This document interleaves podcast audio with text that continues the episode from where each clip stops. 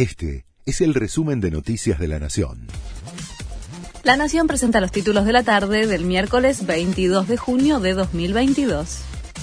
El Blue volvió a su récord histórico.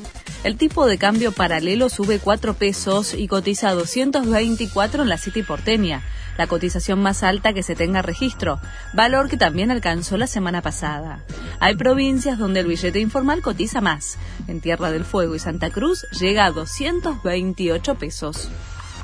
Avanza la investigación sobre el piloto iraní del avión venezolano retenido en Ezeiza. La pericia sobre el celular de Golam Reza Gazemi puede ser clave. Entre las fotos que tenía guardadas en su teléfono había imágenes de misiles, tanques, banderas con leyendas contra Israel y otras que lo vinculan con la Guardia Revolucionaria Al-Quds. La información ya fue enviada al juez, pero todavía falta que traduzcan parte del material que está en farsi.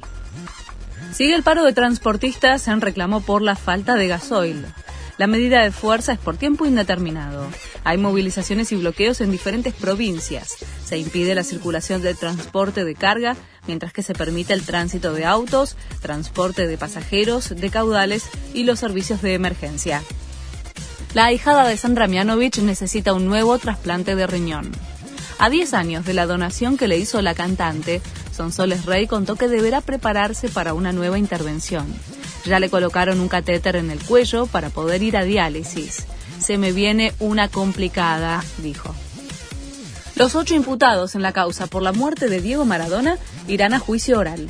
Lo dispuso el juez de garantías luego de rechazar las solicitudes de sobreseimiento presentadas por los defensores de los involucrados.